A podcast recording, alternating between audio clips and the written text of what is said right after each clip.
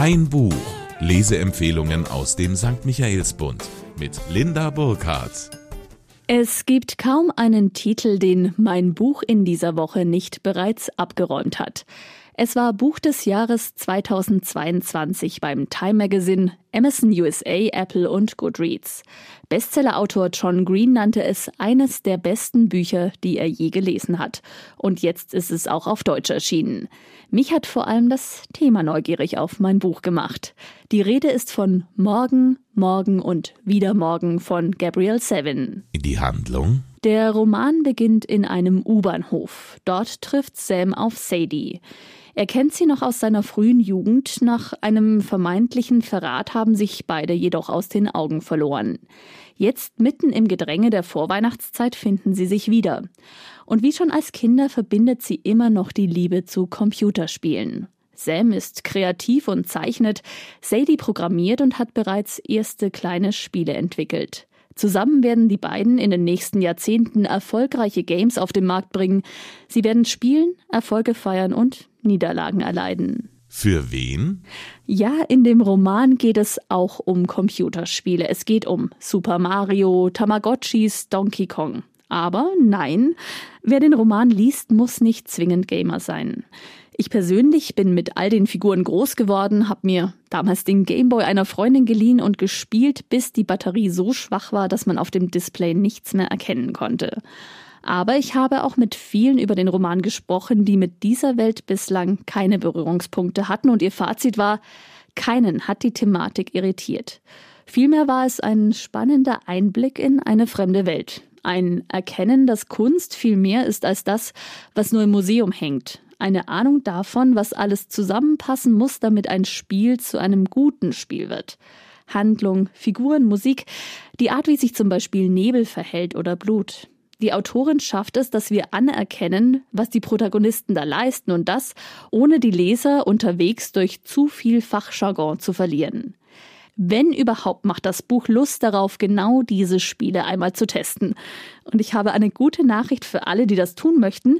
Zumindest bei einem ist das tatsächlich möglich. Emily Blaster. Das erste Game, das Sadie im Roman entwickelt, gibt's auch auf der Homepage der Autorin. Kuschelfaktor. Morgen, morgen und wieder morgen ist keine klassische Liebesgeschichte.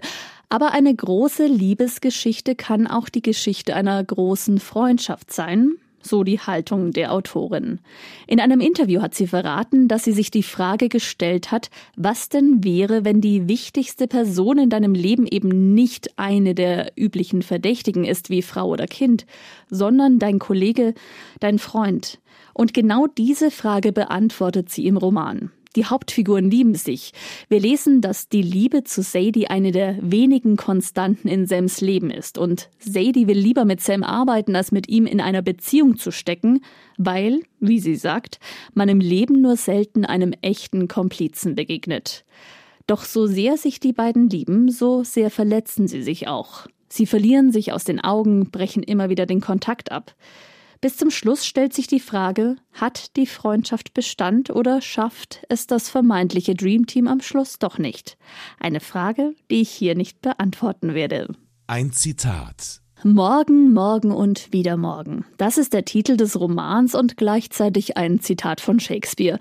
Und er passt unendlich gut in die Spielewelt. Was ist ein Spiel? fragt eine der Figuren im Roman und gibt darauf selbst die Antwort.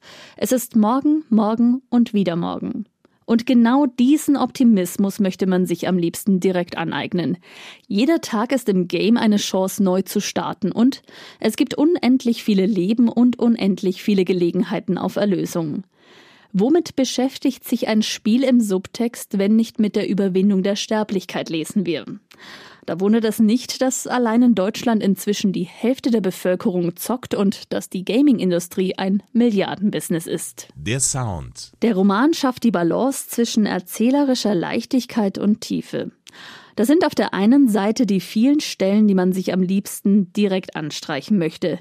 Sätze, die mit wenigen Worten so viel sagen und trotzdem gibt es dem Buch keine unnötige Schwere. Dann die vielen Rückblenden oder Einschübe. Immer wieder reisen wir in die Vergangenheit oder werden mit kurzen Interviewschnipseln der Protagonisten konfrontiert, die aus dem zeitlichen Zusammenhang gerissen sind. Trotzdem geht der Blick auf das große Ganze nicht verloren. Und je weiter die Geschichte fortschreitet, desto mehr Tiefe bekommen auch die Figuren. Wir können an ihren Gedanken teilhaben und werden so emotional gefordert.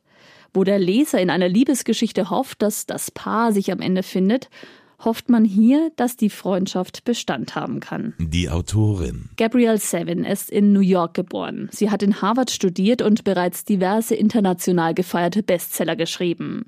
Morgen, morgen und wieder morgen ist ihr zehnter Roman. Aktuell sitzt sie am Drehbuch dazu. Sie ist selbst leidenschaftliche Gamerin. Ihre Eltern haben beide in der IT-Branche gearbeitet. Seven lebt in Los Angeles. Fakten zum Buch. 560 Seiten lang begleiten wir Sadie und Sam in Morgen, Morgen und wieder Morgen. Besonders gelungen ist das Cover. Das ist eine Mischung aus einem japanischen Farbholzschnitt aus dem 18. Jahrhundert und bunten Buchstaben, die an Computerspiele aus den 90ern des vergangenen Jahrhunderts erinnern. Das Buch ist bei Eichborn erschienen und kostet 25 Euro.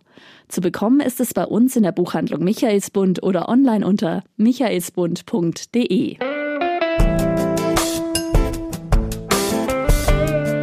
Ein Buch. Der Lesepodcast aus dem katholischen Medienhaus Michaelsbund.